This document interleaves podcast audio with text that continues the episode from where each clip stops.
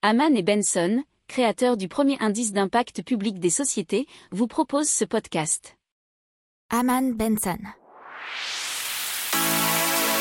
Le journal des stratèges. Boris Kalt.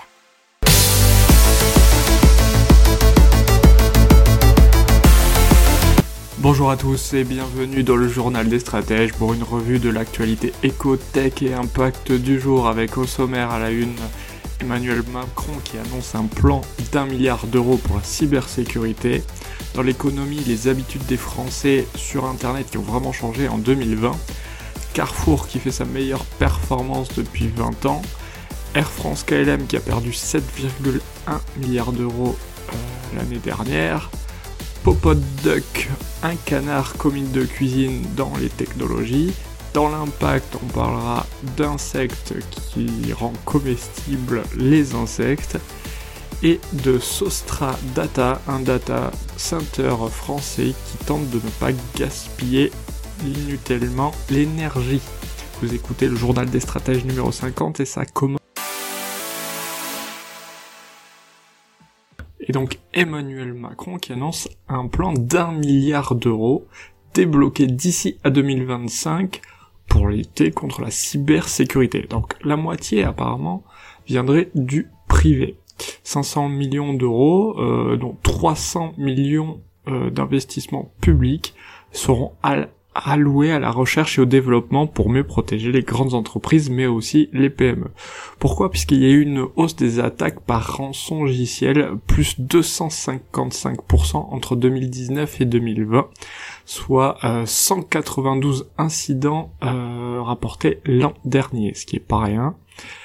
75 euh, millions d'euros seront donc investis dans un campus flambant neuf dédié à la cybersécurité à la défense. Le but, c'est de faire grossir les acteurs français de la cybersécurité, puisqu'apparemment le poids des acteurs étrangers dans le domaine capte 30 à 40% du marché, et c'est bien trop important selon l'exécutif. Euh, il faudrait faire passer donc de 7 milliards en 2020 à 25 milliards dans 5 ans le chiffre d'affaires donc de la filière cybersécurité. Ce qui permettrait aussi de doubler le nombre d'emplois, ce qui passerait de 37 000 aujourd'hui à plus de 70 000 sur la même période. Dans l'économie, on regarde ce qu'il s'est passé en 2020 et euh, ce qu'a constaté Médiamétrie et notamment l'engouement inédit, vous connaissez déjà, observé autour des sites de bricolage puisque leur fréquentation a augmenté de 14% en un an et 18 millions de Français viennent chaque mois y chercher des idées. Le Made in France aussi a bien fonctionné cette année avec une augmentation de 42% en un an. Qu'est-ce qui a aussi bien fonctionné? C'est le streaming. Euh, le streaming de contenu vidéo, euh, Netflix, Amazon Prime, MyCanal, Disney+, euh, OCS, etc. Il y a eu une croissance de 37% l'an dernier et Netflix en France voit désormais 19 millions de Français regarder leur contenu chaque mois. On passe à Carrefour qui enregistre une super performance pour 2020 puisque sa meilleure performance depuis au moins 20 ans.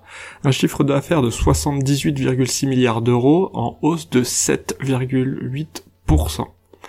Alors, euh, à périmètre comparable, en France, il a été de 3,6%, euh, soit 1% pour les hypermarchés, 6,8% pour les supermarchés et la proximité, vous savez, Carrefour City, Contact, etc., plus 8,3%.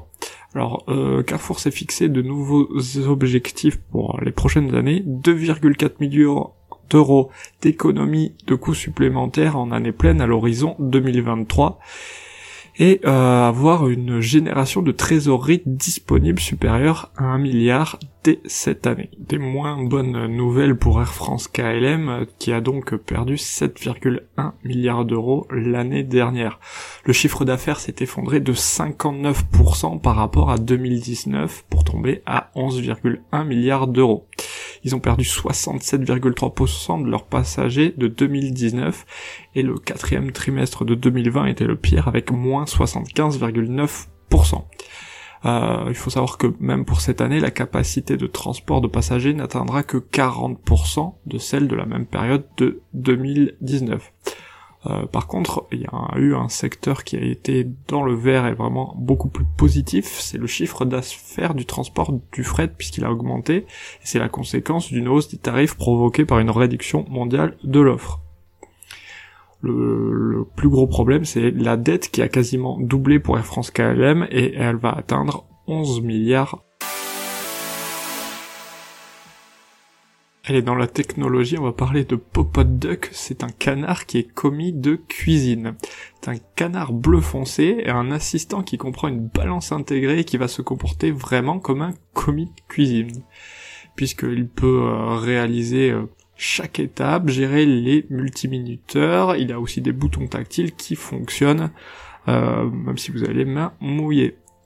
Donc il va gérer votre organisation au quotidien, il est bien sûr connecté Internet et a aussi une application qui est déjà sur le marché et qui s'appelle Popot Duck aussi. L'application est gratuite bien entendu. Euh, donc euh, ce super robot coûtera 199 euros à l'achat bien sûr et il rentrera sur le marché entre juin et septembre 2021 et sera vendu directement à demain. Allez, dans l'impact, on vous parle de Insectes. Qu'est-ce que c'est? C'est une entreprise qui commercialise des insectes sous différentes formes, mais elle est spécialisée depuis 2011 dans l'élevage d'un scarabée qui est appelé le molitor, et c'est un ingrédient qui est destiné à la nutrition animale, les chiens et chats, mais aussi engrais pour des plants de blé, de maïs, de vigne ou les fleurs de particuliers. Ça permet de produire plus localement des protéines et des engrais bio pour les chaînes alimentaires en France. Ça limite l'usage d'engrais chimiques et ça a aussi des bénéfices sur la santé ou la croissance des animaux qui les mangent selon leurs fondateurs.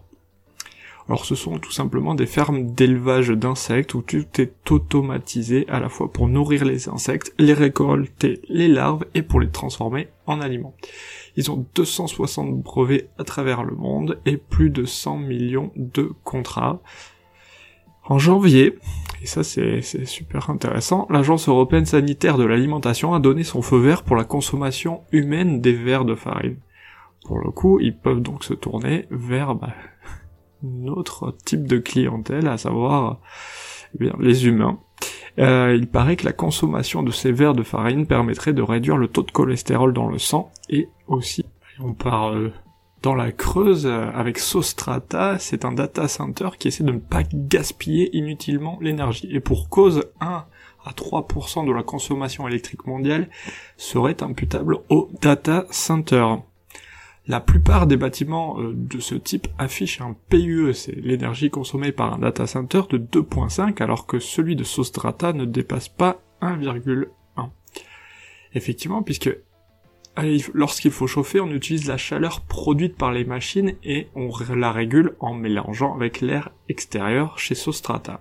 Lorsqu'il faut refroidir, il y a un système de cheminée qui permet d'absorber les frigories de l'air extérieur de la nuit. Alors, il y a un système d'orientation un peu particulier des serveurs qui permet de créer des couloirs froids et des couloirs chauds en entrant en contact et créer les courants d'air nécessaires au brassage et à la régulation des températures. C'est un actionnariat 100% français avec une consommation énergétique moindre qui permet de diminuer d'autant les coûts.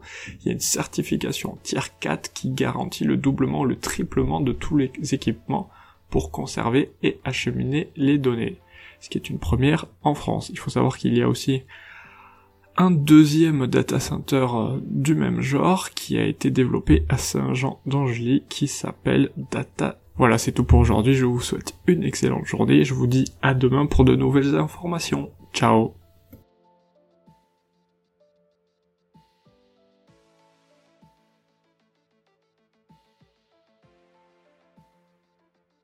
Pour approfondir ces sujets, abonnez-vous à la newsletter de Haman et Benson et écoutez nos autres podcasts que vous retrouverez dans les notes de l'émission ou sur notre site internet.